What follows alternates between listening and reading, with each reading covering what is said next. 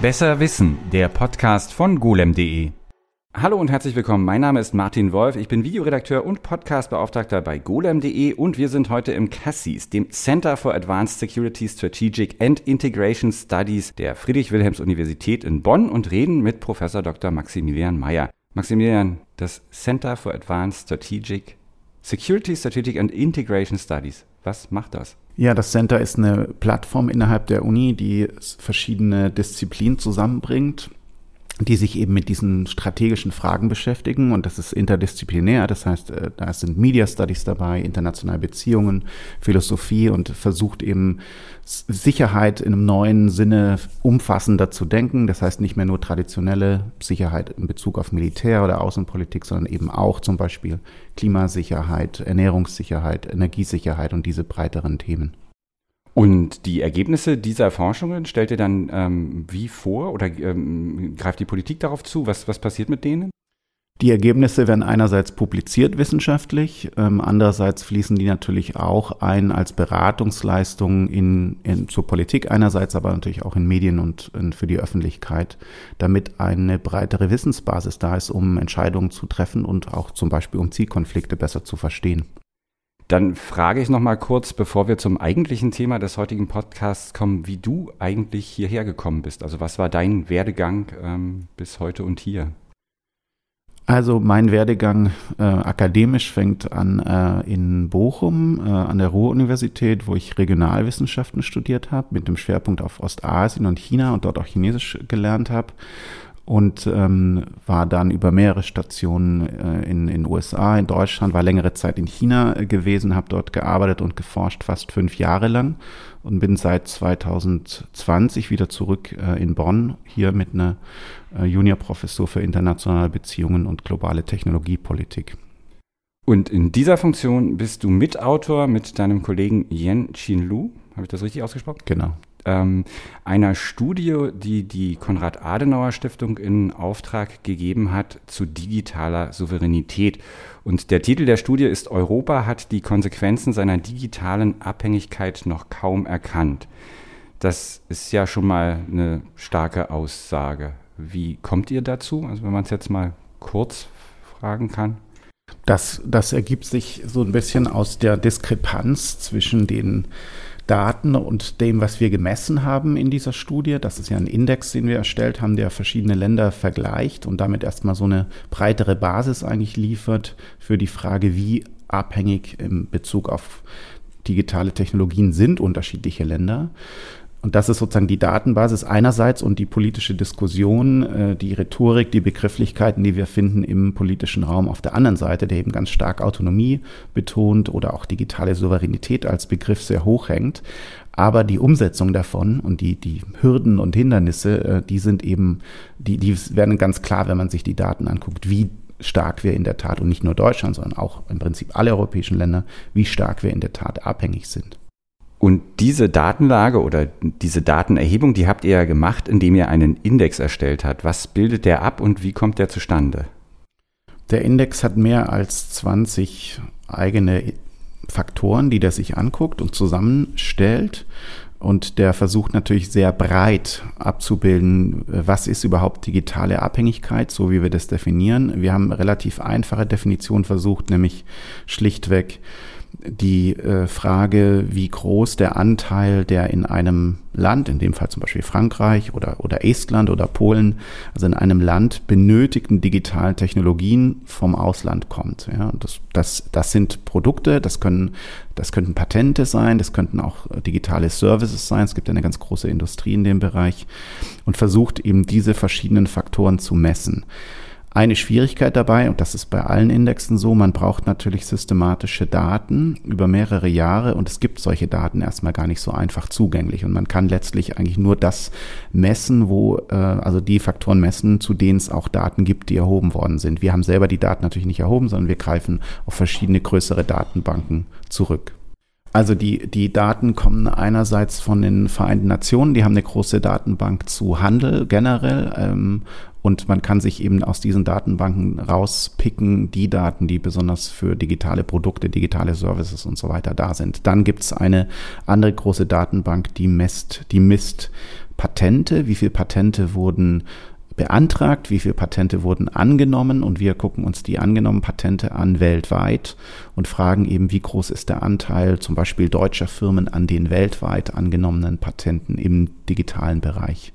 Und das, der dritte Datenbereich sind Daten zu ähm, äh, zu Infrastrukturfirmen, also zum Beispiel zu, zu Browsern, ähm, äh, zu ähm, aller, aller möglichen Software, zu äh, Suchmaschinen und so weiter. Und das sind aber Marktdaten. Also wie groß ist der Anteil bestimmter Firmen an, einem bestimmt, an bestimmten Märkten. Und das, da gibt es auch Gott sei Dank systematische Daten darüber, die über mehrere Jahre gehen. Das heißt, es ist hier auch wichtig, natürlich nicht nur ein Jahr zu messen, nicht nur so eine Momentaufnahme, sondern zu gucken, ist eigentlich dieser Zustand, diese Abhängigkeiten, sind die auch vor fünf oder vor zehn Jahren ähnlich oder wie haben sich die entwickelt? Ja? Und diese Datenreihen stehen eben für diesen Index Gott sei Dank zur Verfügung und das gibt uns auch relative Sicherheit zu sagen, ja, wir messen hier nicht nur einen Moment in der Zeit, sondern wir messen wirklich was, was über längere Zeit abbildbar ist und, und tatsächlich eine Realität hat als eine Struktur, in der Staaten, Unternehmen, Einzelpersonen handeln und leben.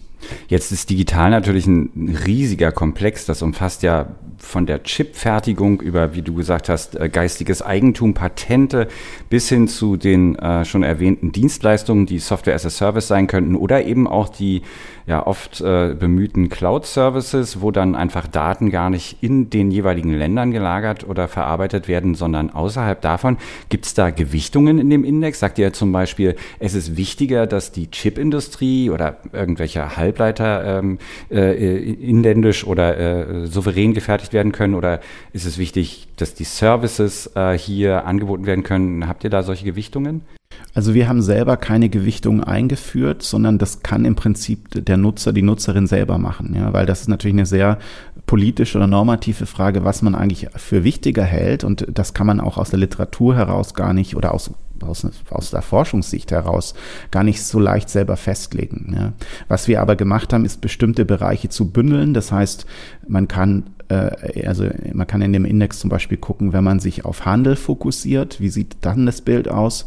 Wenn man sich stärker auf Infrastruktur und Plattform fokussiert, wie sieht das Bild dann aus? Und wenn man sich auf geistiges Eigentum fokussiert, was hat man dann für ein Ergebnis? Und da kommen schon sehr interessante Unterschiede raus. Ja? Also die, die Abhängigkeiten sind gerade im Bereich der Infrastruktur im Schnitt viel höher als beim Handel zum Beispiel. Also beim Handel sieht das Bild etwas weniger etwas weniger ähm, dramatisch aus. Die Zahlen, die da rauskommen, die du gerade erwähnt hast, sind, also zumindest für Deutschland, hattet ihr dann äh, einen, einen, einen Score ermittelt von 0,82. Dabei wäre absolute Abhängigkeit 1 und absolute Unabhängigkeit wäre die 0 in dem Index sind ja, sind ja über 20 Länder drin, weil der, Vergleich ist ja enorm wichtig. Also, weil wenn wir sagen, Deutschland hat so einen Wert XY, wissen wir noch gar nicht, was das bedeutet. Sondern um das einordnen zu können, wäre es ja auch dann sinnvoll zu sagen, wo steht zum Beispiel Israel oder wo ist Indonesien oder wo ist Südkorea, China und so weiter.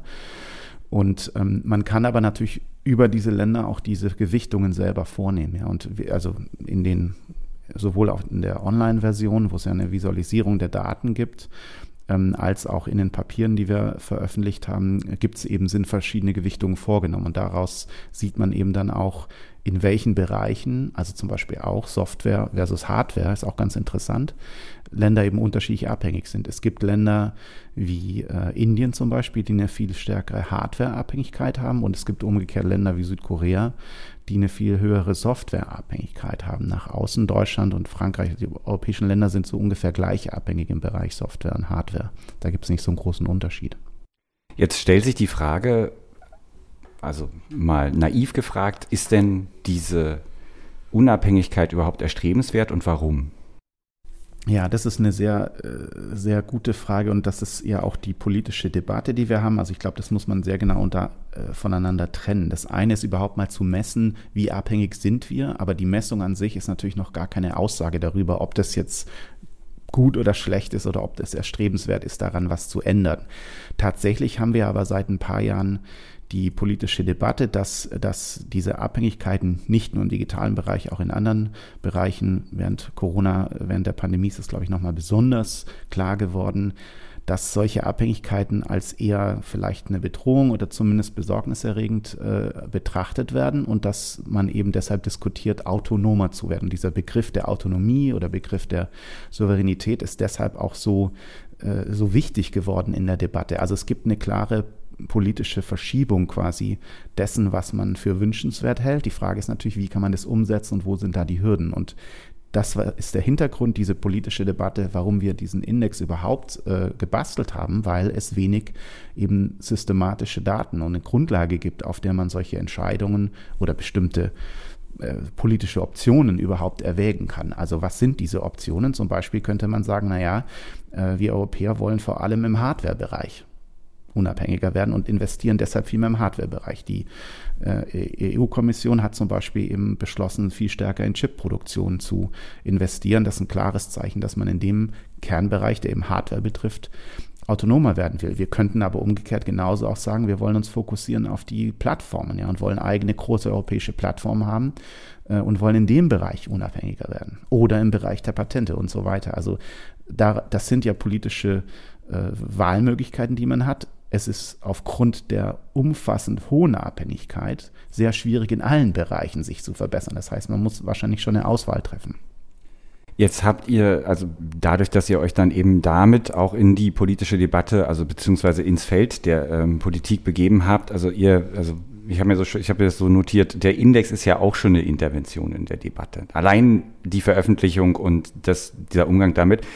Ähm, klar, ihr wollt für Messbarkeit sorgen, um der politischen Entscheidung sozusagen zu helfen, aber ihr verwendet eure Begriffe auch sehr bewusst. Du hast mir im Vorgespräch schon zum Beispiel gesagt, dass der Begriff nicht der Titel, der Titel enthält zum Beispiel den Begriff Souveränität überhaupt nicht, sondern nimmt Abhängigkeit als das Schlüsselwort. Warum ist das so? Ja, also zunächst muss man mal sagen, also jegliche wissenschaftliche Forschung, die Daten zur Verfügung stellt, ist natürlich auch immer eine Intervention in eine politische Debatte, weil wir ja in, einer, in einem demokratischen, freiheitlichen äh, System eben versuchen, auf Datengrundlage Entscheidungen zu treffen und nicht nur auf, auf Meinungsgrundlage oder, oder ideologischen Argumenten. Das heißt, jegliche Forschung, die Daten zur Verfügung stellt, die auch also relevant sind für Entscheidungen, ist natürlich auch eine politische Intervention. Aber wir sind natürlich Wissenschaftler. Das heißt, wir ziehen jetzt keine Schlussfolgerung, was daraus was gemacht werden müsste oder machen der Politik auch keine Vorschriften, sondern wir diskutieren eigentlich eher Optionen oder vielleicht noch einen Schritt zurück, versuchen die Bedingungen für bestimmte Optionen, also zum Beispiel Kosten und Nutzen, zum Beispiel wie lange dauert es, also Zeiträume und sowas besser zu verstehen, damit dann in der öffentlichen Debatte und Entscheidungsträger besser informiert sind, wenn sie solche, äh, wenn sie solche Entscheidungen treffen. Und wir haben uns bewusst bei diesem Indikator dafür entschieden, also nicht von Autonomie oder Souveränität zu sprechen. Einerseits, weil diese Begriffe eine sehr lange Geschichte haben. Gerade Souveränität ist natürlich ein klassischer Begriff in der politischen Ideengeschichte, äh, auch in der Philosophie und in anderen Bereichen, der aber sehr schwer messbar ist. Ja, besonders quantitativ eben sehr schwer umsetzbar. Abhängigkeiten oder Dependenzen, auch dieser Begriff ist in, im Bereich der Politikwissenschaften und der internationalen Beziehungen sehr etablierter Begriff, aber der lässt sich leichter umsetzen, operationalisieren, damit er gemessen werden kann. Und der zweite Gedanke dabei ist also nicht nur die leichtere Umsetzbarkeit von so einem theoretischen Konzept oder Konstrukt, sondern eben auch schon eine Sache, die wir bewusst setzen wollten in der Debatte, nämlich zu sagen, wir müssen, wir können natürlich über Autonomie reden, ja? Aber wir sollten schon genau verstehen, was ist die Grundlage, auf der wir solche Autonomie bezogenen Entscheidungen treffen. Und die Grundlage sind natürlich bestehende Abhängigkeiten, die wir aufgebaut haben, während der letzten Dekaden von Globalisierung. Und während wir ein Paradigma hatten, politisch, gesellschaftlich, was auf Öffnung, auf Marktintegration, auf Verflechtung gesetzt hat, mit allen weltweit, insbesondere Deutschland hat es ganz stark vorangetrieben und für sich auch, das ist sozusagen unsere, könnte man sagen, politische, ökonomische Genetik, die wir haben. Und die steht natürlich jetzt in Frage. Und man muss die Grundsätzlichkeit der Entscheidungen, die jetzt fallen, schon genau verstehen. Und die Dependenzen sind ein, eine wesentliche Dimension davon. Denn Deutschland hat ja davon auch äh, unheimlich profitiert. Also ich meine, wir haben das diese, wie du gerade gesagt hast, die, diese, dieses äh, genetisch äh, implementierte oder verankerte äh, äh, Idee, Ideal von der, von der offenen, von der globalisierten Gesellschaft, das hat ja Deutschland eben auch wirtschaftlich äh, ziemlich stark genutzt würde man, wenn man jetzt einen Schritt zurückgeht oder einen Schritt zur Seite, je nachdem, wie man das definieren möchte, würde man da nicht auch ähm, genau das halt vielleicht angreifen oder würde, würde da sich nicht auch eine Verschlechterung vielleicht einstellen, wenn man das macht? Also zunächst mal muss man natürlich sowieso vermutlich eine riesige Menge Geld in die Hand nehmen und dann auch versuchen, es richtig auszugeben, weil das eine ist ja zu sagen, okay, wir ziehen die Schlussfolgerung daraus und das zweite ist zu versuchen, wie man, das hat man ja schon öfter mal gesehen, dann versucht die EU oder dann versucht Deutschland eine eigene Suchmaschine aufzubauen und jeder, jede Person, die sich jemals damit beschäftigt hat, was Google da tut oder auch die anderen, zieht die Augenbraue hoch und fragt sich, warum? Also das, das ihr könnt auch das Geld nehmen und könnt es auf einen großen Haufen werfen und anzünden. Das würde ungefähr das Gleiche ergeben. Also lass mich vielleicht zunächst mal äh, zurückgehen zu dieser ähm, Beobachtung, ähm, dass, äh, ob Deutschland sich das leisten kann oder was diese Veränderung von politischem Denken ähm, eigentlich bedeutet für Deutschland. Also Deutschlands Außenwirtschaftspolitik, wir sind ja Exportweltmeister gewesen viele Jahre und sind immer noch, äh, immer noch sehr stark sozusagen in einer exportbezogenen, orientierten Wirtschaft, hat darauf basiert, dass es ein offenes globales System gibt, dass große Länder wie China und andere integriert werden in, in eine regelbasierte Weltwirtschaft und dass deutsche Unternehmen in anderen Ländern produzieren können und dass wir aber auch sehr viel exportieren können in andere Länder. Und das ist, das ist die Grundlage eigentlich auch für unseren Reichtum. Wir haben ja keine Rohstoffe, die wir irgendwie ausbeuten könnten und ähnliches. Also wir haben eigentlich nur diese Wirtschaftsverflechtung und unsere Fähigkeiten, die wir als Volkswirtschaft einbringen, im Maschinenbau, in der Chemie und in vielen anderen Bereichen. Und das heißt also, wenn wir jetzt in einer Zeit sind, in der Geopolitik stärker wird, in der diese Politisierung von allen Verflechtungen, von allen Beziehungen immer eine größere Rolle spielt und wir selber anfangen, von unserer eigenen Mentalität her, dieses Modell in Frage zu stellen dann bedeutet es schon ziemlich grundsätzlichen Wandel. Ja? Und das wird im Moment diskutiert, einerseits sozusagen im Negativen äh, unter diesem Begriff der Deglobalisierung und so weiter, aber es wird auch diskutiert eben mit den Begriffen zum Beispiel von Decoupling, also Entkopplung von China oder etwas leichter, aber damit verbunden Diversifizierung von außen, ähm, außenwirtschaftlichen äh, Beziehungen. Klar ist aber, dass wir weggehen von diesem fast bedingungslosen offenen, offenen Modell. Ja. Und das ist schon eine fundamentale Veränderung. Ich, ich bin kein Ökonom, aber ich würde daraus die Schlussfolgerung ziehen oder würde erwarten, dass es für Deutschland auch negative Folgen hat im Sinne von den Mehrwert, den wir erzeugen können hier in unserer Volkswirtschaft.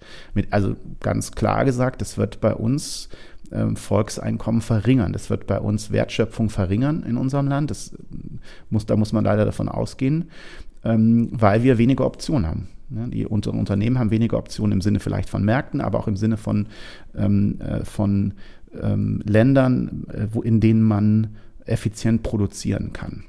Jetzt lebt die Politik aber davon, dass sie so ein bisschen Erfolgsstories verkauft. Also das hört sich jetzt nicht nach was an, was äh, ich dann aus dem Munde eines Politikers, einer Politikerin hören werde. Wir machen jetzt mal ein bisschen weniger und dafür haben wir das alles hier auf der grünen haben wir das alles Öko-Bio auf der grünen Wiese selbst äh, geklöppelt und äh, ja, also das, das ist vermutlich schwer zu vermitteln. Also auch wenn das eine Idee ist, die ähm, man immer öfter hört, das bestimmt ja tatsächlich auch die Nachrichten, ist das aber wahrscheinlich nichts, was jemand gerne hören möchte oder gerne sagen möchte, oder? Also ich verstehe, äh, ich verstehe Kanzler Scholz in dem Sinne, wenn er von Zeitenwende redet, weil die Zeitenwende hat eben nicht nur diese verteidigungsmilitärische Dimension, die ja viel stärker auch zeigt, wir sind nicht nur ein Außenwirtschaftsakteur global, sondern wir sind eben auch ein geopolitischer Akteur, der sich um, um Verteidigung, um militärische Stärke kümmern muss. Das heißt, der Kanzler kommuniziert es mit Sicherheit durch diesen Begriff der Zeitenwende zum Beispiel. Man sieht es aber auch, dass was wir für Diskussionen haben. Also wir reden wieder über irgendeine Form der Industriepolitik auf europäischer Ebene, wir reden über mehr Investitionen, staatliche Investitionen in Innovation und so weiter, Hochtechnologiestrategien.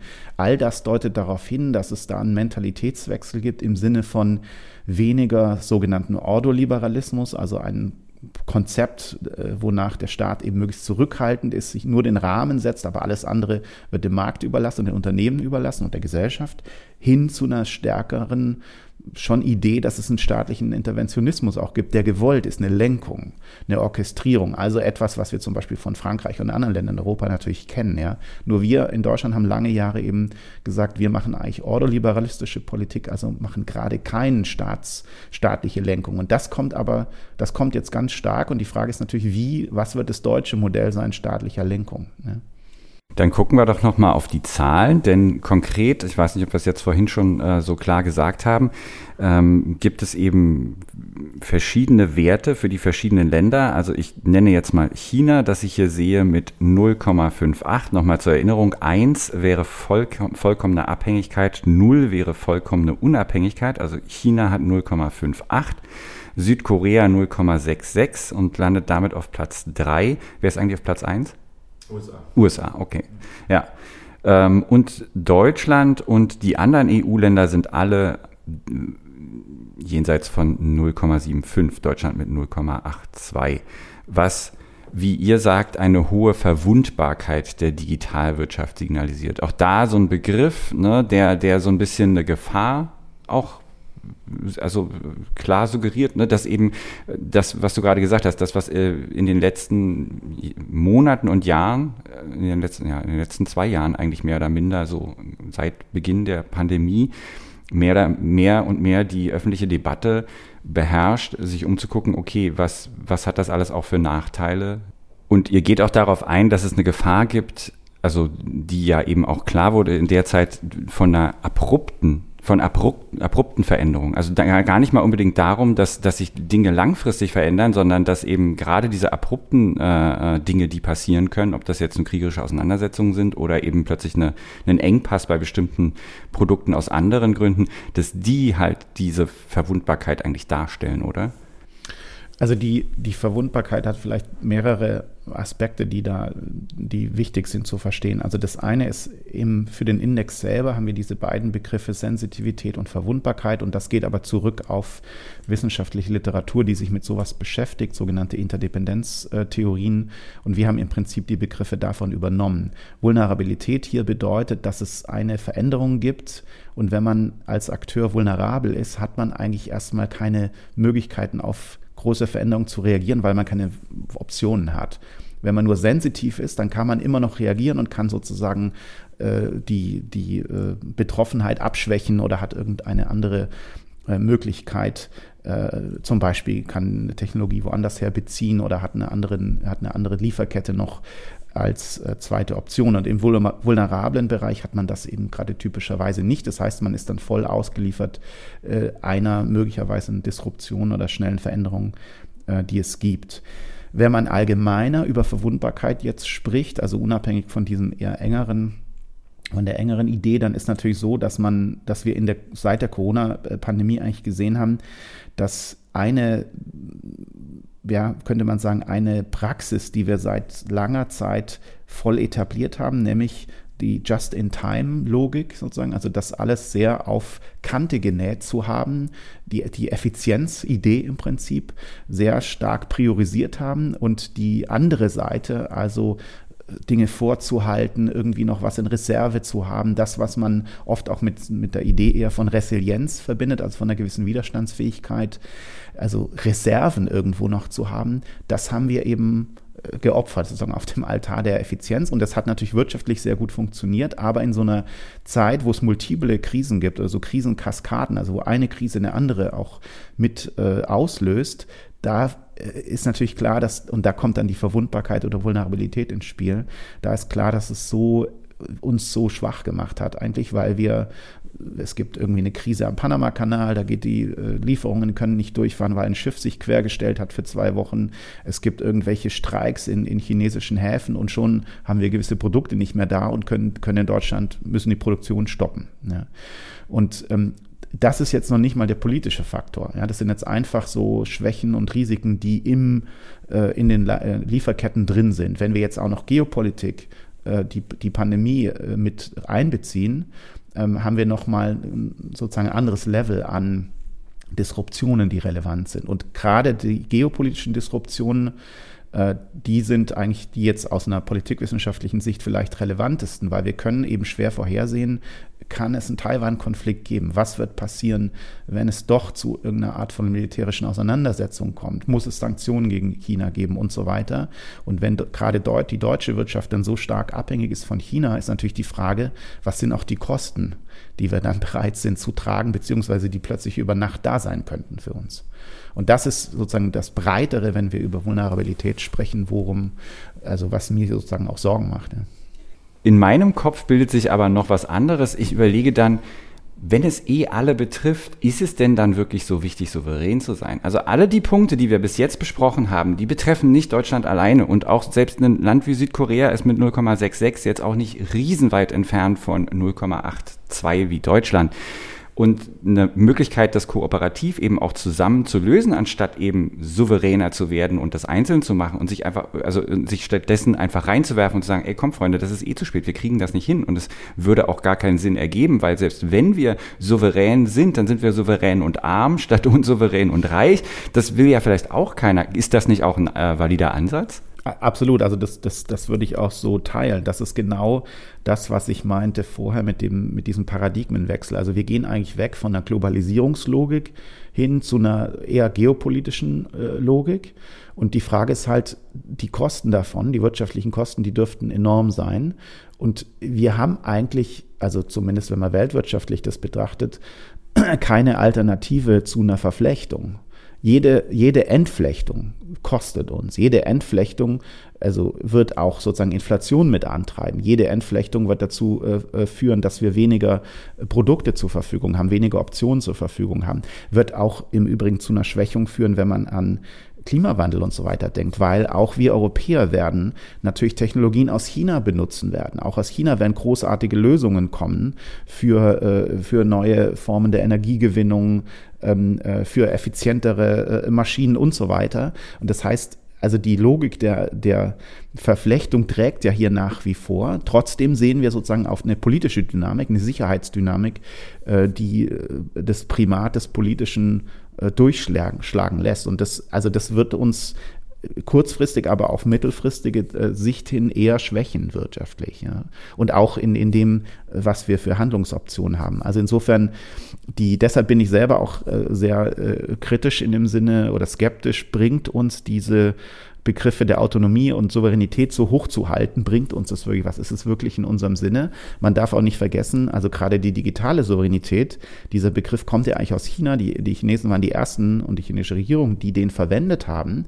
Und der war eine klare Abwehrreaktion gegen die Dominanz amerikanischer Konzerne und gegen die Möglichkeit, dass, dass westliche Informationen, Werte und so weiter in China stärker Fuß fassen könnten. Also es hat eine gewisse Abwehrhaltung eigentlich. Und es ist nicht ganz zu verneinen, dass wir zumindest ähnliche Qualitäten auch im europäischen Verwendung dieses Begriffs sehen. Natürlich, wir Europäer definieren digitale Souveränität anders als China, aber es gibt schon auch Überlappungen. Jetzt haben wir eher über wirtschaftliche Folgen geredet und darüber, wie uns unmittelbar vielleicht Lieferketten Problematiken in Schwierigkeiten bringen können und wie man daran gehen kann. Aber am Anfang hatten wir ja schon erwähnt, es geht auch, und äh, das ist auch ein wichtiger Teil für Deutschland, um geistiges Eigentum. Da ist bei den Patenten ebenfalls anscheinend eine schwierige Situation zu beobachten, ja?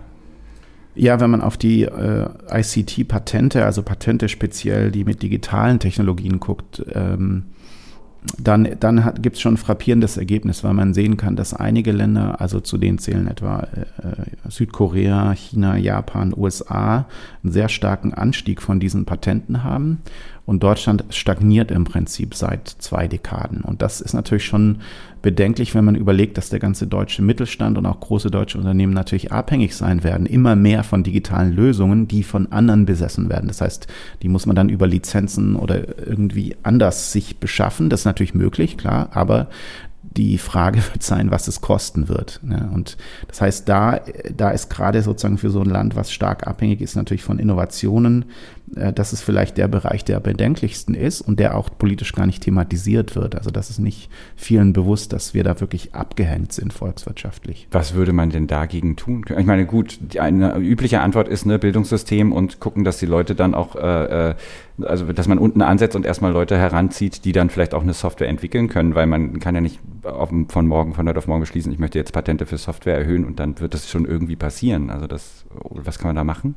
Also das eine ist sozusagen das eher ein langfristiges Kulturproblem. Das ist aber bekannt natürlich in der Forschung, dass zwar in Deutschland super Grundlagenforschung gibt, also auch in Bereichen, die relevant sind wie künstliche Intelligenz, äh Quantencomputer und ähnliches, aber die Umsetzung dieser Grundlagen, die, da hat es immer schon dran gehapert. Und das heißt, äh, da müsste man eigentlich neue Lösungen dafür finden. Das andere ist, man könnte auch steuerliche Anreize viel stärker machen für Patente, was viele Länder machen. Ähm, ähm, aber es ist, also ich habe jetzt auch keine Patentlösung sozusagen für das Patentproblem. Äh, ähm, äh, das ist aber sicherlich eines der, äh, äh, der größeren Problemfelder, die man unbedingt bearbeiten müsste politisch. Ja. Und die aber wahrscheinlich, also wenn man es jetzt mal, also ich jetzt aus meiner Leinsicht sagen würde, die wahrscheinlich noch am ehesten realistisch zu bearbeiten sind, weil die Schritte, die dafür nötig sind, sind in Inland, also das sind sozusagen, wie du gerade gesagt hast, vielleicht Anreize schaffen, die auch finanzieller äh, äh, Natur sein können, die sind auf Bildung setzen, die sind zu sehen, dass eben die entsprechenden, also wie, wie es die anderen Länder auch machen, eben zu gucken, okay, okay, wie bekommen wir Leute, die schlau sind, die, die Patente anmelden können, wie bekommen wir Firmen dazu, dass sie das tun. Das klingt jetzt auch nicht so, als würde man dafür, damit jemand anderes mal den Kopf stoßen. Ne? Also andere Maßnahmen sind ja viel invasiver, würde ich es jetzt mal nennen, um es jetzt böse auszudrücken, als, als sowas. Ne? Das ist ja eigentlich eine Sache, die sich, die, die lösbar klingt. Ja und nein. Also die zentral Handelnden sind natürlich nicht der Staat oder die öffentliche Hand, sondern die Unternehmen. Das hängt von den Unternehmen ab. Und aus, aus irgendwelchen Gründen, das kann ich auch nicht erklären, haben sich eben deutsche Unternehmen dazu entschieden, in, dem, in diesem Bereich, nicht generell im Patentbereich, aber im Bereich von digitalen Patenten, sehr inaktiv zu sein. Ja. Und das muss man erstmal so als Realität anerkennen. Okay, also das ist auf jeden Fall was, was sicherlich eben auch dann in der Politik noch ankommen wird, eben auch durch eure Studien und durch diese Sachen, weil das ist ja jetzt auch nichts, was man schon jetzt vorher wusste oder da wart ihr auch überrascht von, ne? Das hat uns selber auch überrascht, ja. Dann haben wir noch als Stichpunkt hier die doppelte Abhängigkeit, nämlich, da habe ich mir aufgeschrieben, die Entkopplung im Licht der, des, des äh, US- und chinesischen äh, Konfliktes. Also es gibt ja nicht nur Konflikte, die jetzt neu aufgeflammt sind in Europa, sondern es gibt den schon länger währenden Konflikt zwischen den USA und China, wo Deutschland ein bisschen an der Seitenlinie steht, aber dennoch betroffen ist. Ja, absolut. Also die, was in Asien passiert, könnte man sagen, ist eigentlich noch wichtiger aus deutscher Sicht, also insbesondere für die deutsche Wirtschaft, als das, was in der Ukraine passiert. Und ähm, ähm, äh, die, der Kernkonflikt hier ist natürlich ein Hegemonialkonflikt und die Frage ist, wie gut werden ähm, China und USA managen können, dass es dann nicht zu einer äh, wirklich militärischen Auseinandersetzung kommt und dass es auch nicht zu einer vollständigen äh, Versicherheitlichung, also das heißt einer eine Einbeziehung von allen möglichen Lebensbereichen, Kultur, Wirtschaft, Wissenschaft in diese Logik nationaler Sicherheit kommt und dadurch alles sozusagen zum Problem wird. Wir sehen diese Tendenzen schon ganz stark. Und das ist aber eine, ähm, das ist ein Problem, was nicht nur Deutschland hat und das konnten wir in diesem Index sehr gut messen. Wenn man so viele Länder vergleicht, dann kann man natürlich auch eine globalere Struktur sehen. Und eine Komponente dieser Struktur ist eben die doppelte Abhängigkeit, die du gerade schon genannt hast. Was bedeutet das? Das bedeutet, dass wir für die Länder, die wir gemessen haben, aber ich denke, das ist für die anderen Länder sehr ähnlich, eben sehen, dass sie in zwei Richtungen abhängig sind. Einerseits sehr abhängig zu amerikanischen Plattformkonzernen und sozusagen das, was wir als Informationsinfrastruktur bezeichnen, gibt es eine sehr hohe Abhängigkeit gegenüber amerikanischen Firmen. Gleichzeitig sind die allermeisten Länder auch sehr abhängig im Handel, also vor allem bei ICT-Produkten, also bei der Hardware, ähm, von vom chinesischen Markt und von chinesischen Lieferanten. Das, das, das heißt also, äh, eigentlich kann sich mit wenigen Ausnahmen kein Land der Welt leisten, dass es gerade zwischen den beiden Lieferantenländern, China und USA, zu einem Konflikt kommt und man sich dann für eine Seite entscheiden müsste.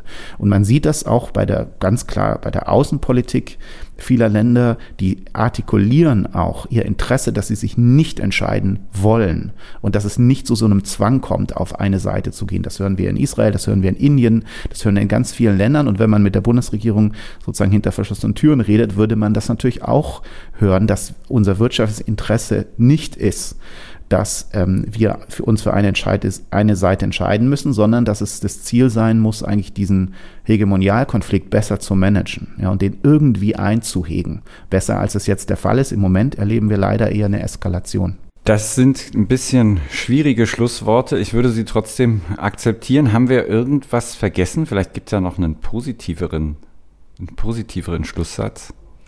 Ja, äh, vielleicht, wenn man was äh, die positive Seite sehen will, also diese diese Frage der Autonomie, die wir diskutiert haben, dieses Konzept, man kann das natürlich auch umdrehen und sagen, äh, uns wird eigentlich natürlich auch gerade bewusst, wie, wie stark wir die anderen brauchen, dass wir nicht allein handeln und, und in der Globalisierungszeit, und vielleicht sind wir jetzt schon in der Postglobalisierung, ja, war das irgendwie so selbstverständlich und das war irgendwie was, was gefeiert wird, aber das war, was nicht überlegt wurde. Und jetzt haben wir natürlich neue Überlegungen, mit wem können wir zusammenarbeiten, wer sind unsere natürlichen Partner, weil es auch demokratische Systeme sind und da entsteht auch was Neues, ja, also neue, engere Zusammenarbeit mit Japan, mit Südkorea, äh, zum Beispiel auch mit Israel und äh, das äh, bringt auch eine neue Dynamik rein, ja, was die neue Horizonte eröffnet. Ähm, insofern kann man, kann ich dem auch was sehr Positives abgewinnen. Vielen Dank, Maximilian Mayer. Die Studie Europa hat die Konsequenzen seiner digitalen Abhängigkeit noch kaum erkannt, ist unter anderem bei der Konrad-Adenauer-Stiftung abrufbar als PDF.